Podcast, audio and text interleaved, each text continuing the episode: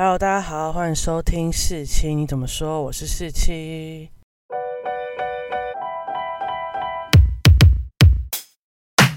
那今天要讲什么呢？就是我们武汉肺炎的第二集。上集呢，我们把它讲到了二月份。那二月份其实就越来越紧张。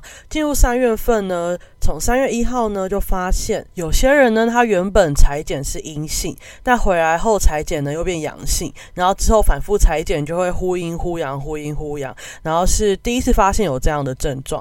那可能以前大家就会说是试剂的问题啊，或是他的呃感染的病。毒量比较少，所以会有这个状况。那这件事也是武汉肺炎到目前为止很严重的一个特性，因为呢，只要验到了阳性，就不可能放他出院嘛，就代表他还是有病毒。那如果他阳完之后又阴性了两次，为了以防万一，你又验了第三次又变阳，怎么办？你这样忽阴忽阳，那他到底什么时候可以出院？但他相关的症状啊，或是发病的倾向都已经没了，都已经好转，然后研判应该也不具有传染力，但你。有办法让这个忽阴忽阳的人出院吗？这也是目前台湾还在面对的问题嘛。再来，三月二号的时候呢，有一位二月二十八号确诊的妇女呢，她把她的病毒传染给她二十多岁的女儿。那这个女儿她就是没有相关的旅游史啊，也没有任何不孕的症状，可是她多次去陪病，然后她也是一采阴，然后二采阳，在三月二号的时候确诊。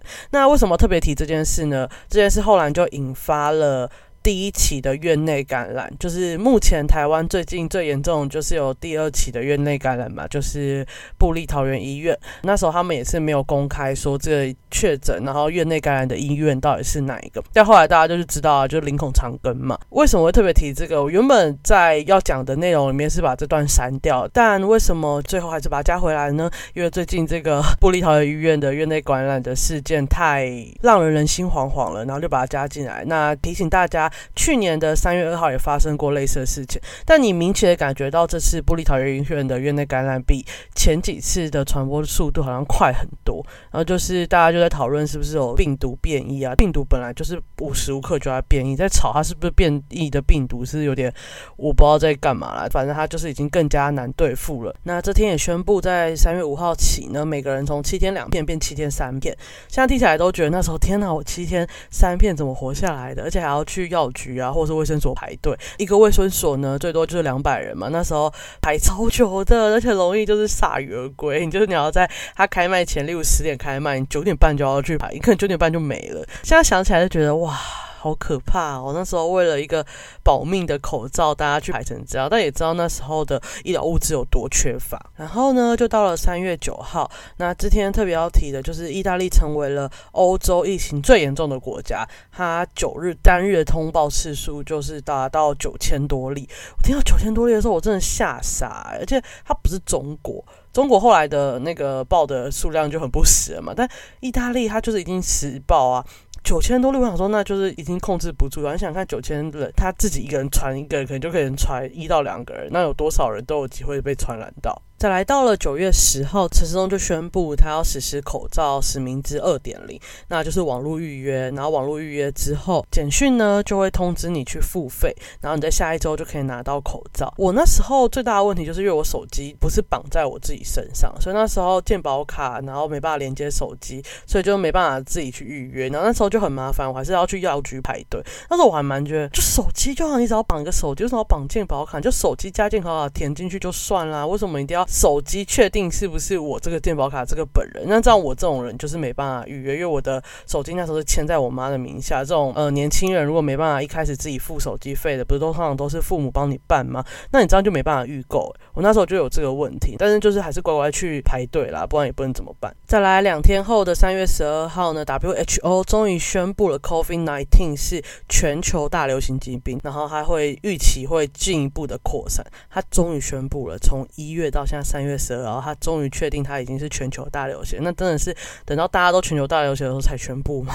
如果不先预防呢？你多做点事就不会遇到这个地步了，不是吗？然后这天呢也宣布，原本终止要在三月二十八号打开幕战，为了避开后面的清明年假时期，所以他决定延到四月十一号。所以也是终止首次呢在四月开打。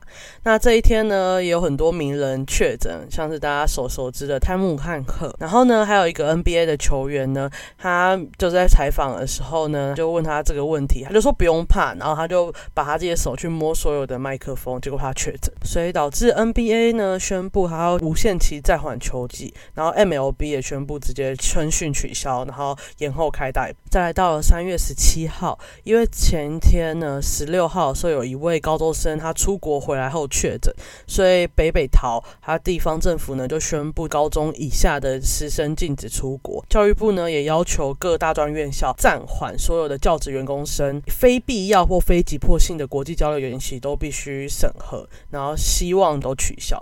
然后就是第一次，我就觉得哇，我们为了这个疫情，政府开始规范人民出国的迁徙自由啊这些自由的时候，我就觉得哇。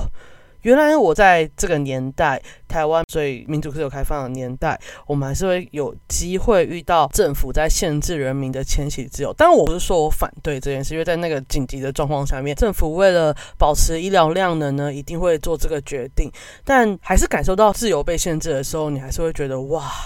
原来是这种感觉哦，因为在我的生活经验里面，我就很少感觉到哇，我的自由真的被这么严重的限制。再来到了三月十八号，因为确诊数量剧增嘛，以前都是会提供给你个手机，然后他就定位那个手机，然后后来就发现不行，所以他们就建立了一个电子围篱的智慧监控系统，就是直接锁定你自己的手机有没有超出你该隔离的范围，然后来达成防疫的状况。另外呢，陆地检疫系统也上线，然后这就是我要再次说，就是我在防疫这段时间，过去一年，我发现台湾的政府公部门。比我想象中更快速、更进步。建立这种资讯为理系统啊，或者什么电子监控的系统呢？他开始选择会去对外合作，然后寻求援助，不会自己在闷头的自己做，然后跟得上时代，就让觉得哇，原来公部门的科技可以进步成这个样子。因为他之前有一度是就是那个回报系统是跟 Line 合作嘛，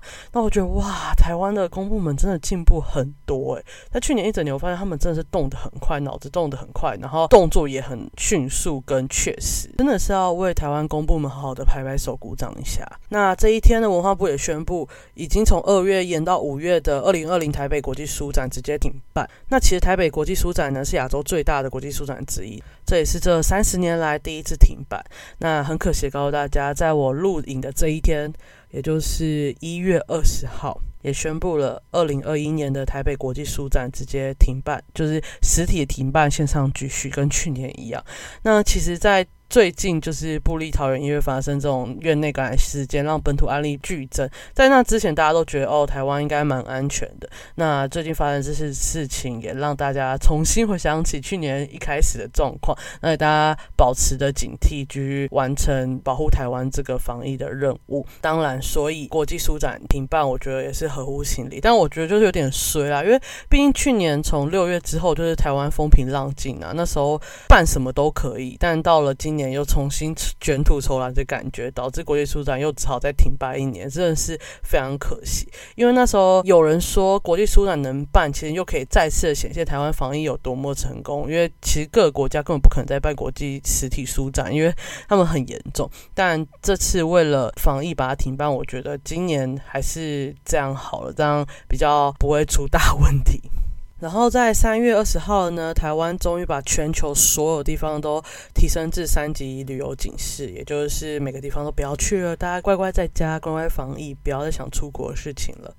三月二十一号的时候呢，中研院有一位员工确诊，所以中研院那时候也出来，就是说我们所有东西都关闭，大家都远距上班。三月二十四号的时候，湖北省宣布，武汉以外的城市终于可以解封了，从一月。二十号封到三月二十五号，也是很恐怖的，封了两个月。那武汉市呢会在四月八号解封。另外这一天呢，日本东京奥运终于宣布它要延期了，会延期到二零二一的夏天举办。那今年已经二零二一了，以这个情况看下去，还有可能继续延期哦。真的觉得对日本也觉得很可惜了。但如果那时候日本不要为了成功举办东京奥运，然后隐瞒很多很多的疫情的话，我觉得事情不会严重成这个样子。再来到了三月二十七号呢，就是英国首相强生他确诊了，哇，那时候真的是震撼全球诶。我刚刚在疫情面前，我真的是感受到什么叫做人人平等。法律面前我从来没有感觉到人人平等，但疫情面前有，真的是谁都会得，所以每个人都必须自己小心，对自己负责。我觉得对自己负责这件很重要。你如果自己不遵守好防疫政策，然后没有做好防疫的维护的话，那你就一定会确诊，这没什么好讲的。再来，三月三十号的时候呢，日本的志村健。他不幸病逝，然后就是因为确诊加上一些慢性疾病各个影响，所以就病逝。那当然，台湾有很多人悼念他，而志村健也是很多人的回忆跟偶像嘛。再来到了三月三十一号，也是去年一整年武汉肺炎离我最近的一天，因为那一天呢有两例本土案例，一例就是台师大的学生，刚好我在台上上课嘛。而且重点是他找不到感染源，台师大就立刻宣布所有课程改成线上教学。然后那一天呢，我刚好要去学校当助教，因为我是那时候某一堂课的助教，我要去开直播这样。我还特别提早去，因为校长要在那个学校面前开一个记者会。其实最恐怖的就是找不到感染源，是你根本不知道他去哪里得的。那他就说全部改成线上教学，然后会在清明年假，因为三月三十一号结束完就是清明年假，我们自己放很久啊。我记得师大都会放一两个礼拜这样，还要进行全校大消毒。但其实我们三月二号才开学，然后你三月三十一号就叫大家不要来学校。我们其实去年前三个月，我们其实只到学校一个月不到，然后我们就要停课两周，其实也不算停课，就是线上教学。那身为课程助教，你要做的是什么？开始去试所有的视讯软体哪个好用，然后哪个方便所有的人使用。那当然，第一个大家想到的就是润。那学校也把每一台电脑都安上上润，然后也开了很多培训课程给老师们用。那主要当然是助教我们会用。然后我也找了同学一起试那个视讯的感觉。然后刚好我的课程是一定要放影片的，所以我要去找可以我从我电脑放出去，其他人线上看的时候也可以听到声音的。哦，这个超少，像 Google Meet 就做不到，你要外加软体才做得到，那就很麻烦。然后要试很多东西。然后当然我也试了什么 Webex 啊、Terms 啊，就是这些都试过，最后选择用润。然后这一天呢，我也跟我同学因为这件事吵架，大吵，就是线上比战在脸书上。他就认为说，不能只公布那个人当天的课表，跟让那些跟他上同一堂课的人全部人去隔离或者是自主健康管理而已。你应该公布给全部人知道，然后全校只要有进过那个学校的每个人都要自主健康管理。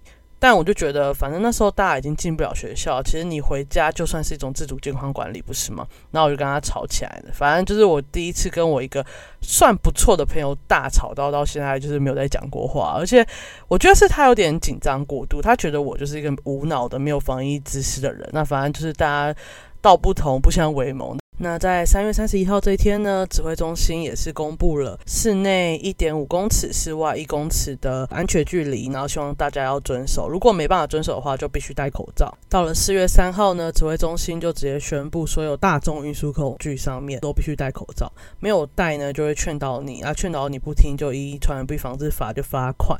那如果扰乱秩序，就会依社会秩序维护法罚款。到十月六号这一天呢，领取口罩就会变成两周一次，然后就是儿童十四天可以领十片，大人十四天可以领九片，然后就不再分身份证单双号，就是每天都可以购买，就是上网预预购就可以了。其实到这个时候，口罩其实已经足量，真的，虽然十四天九份不是什么。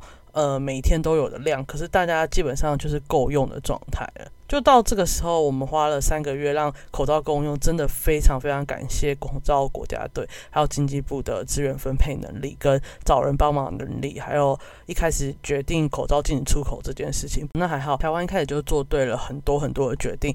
才导致我们那时候还有足量的口罩可以用，到现在我们有丰富的口罩可以用，还有各种颜色嘛，对吧？再来，在四月七号这天呢，也就是连假结束前，教育部不然在下午四点宣布不准学校用润，但是我们学校都装了，就是老师好不容易学会润，那你要找一个软体，他又要再学会一次。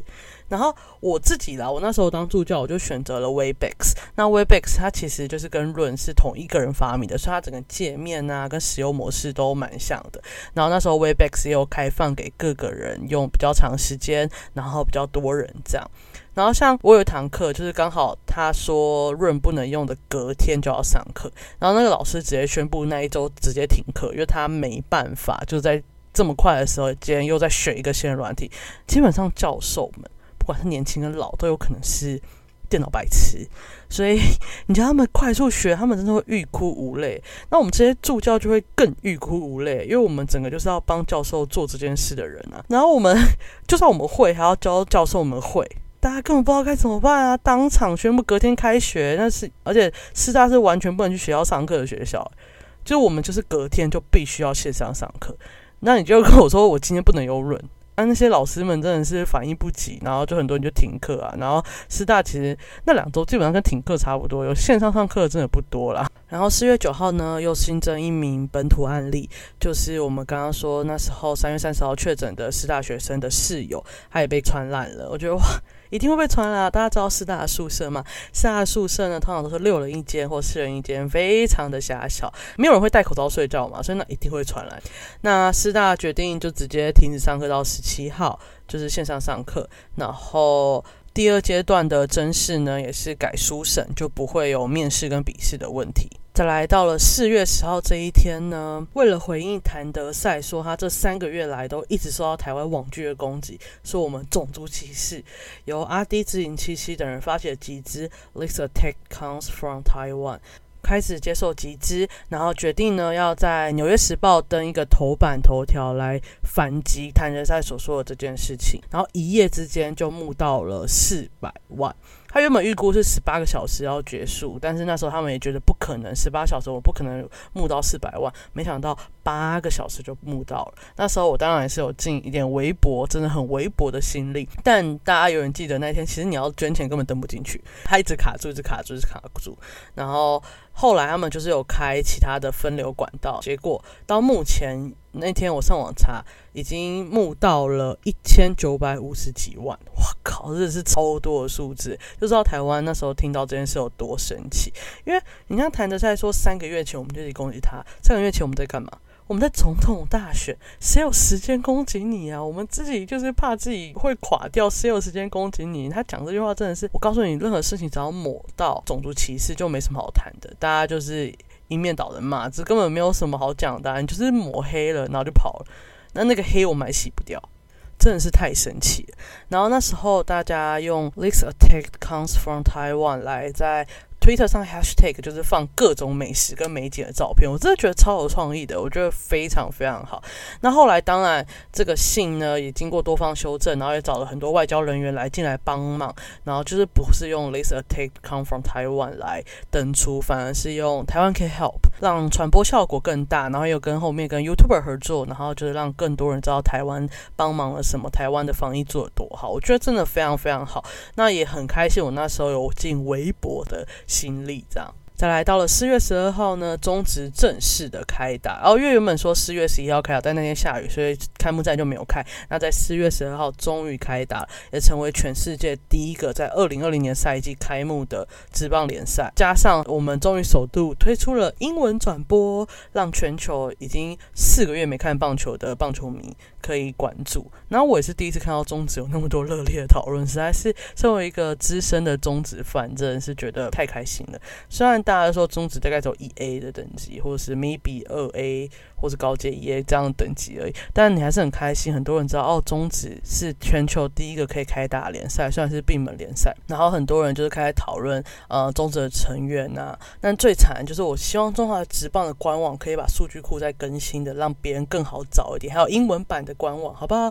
不要再让人家想要专心投入这个联赛都没办法，好不好？推出英文转播当然是好，然后嘞没有配套，那大家哪知道这个旺那个旺哪个旺，他们的状况有什么不一样？人家怎么查、怎么研究、怎么分析呀？哦，好，到了四月十三号呢，也是我觉得我在去年一整年前期感动的。画面就是因为有家长反映，家中有小男孩，因为怕被嘲笑，就不愿意戴粉红色口罩上学。那那天的指挥中心会议上，记者会上面呢，每个人都戴上粉红色的口罩，然后就用记者会，然后跟大家宣导说，谁都可以戴口罩，只要能保护你都好，不管它是什么颜色的。然后就意图用口罩颜色打破性别刻板印象，我真的觉得超。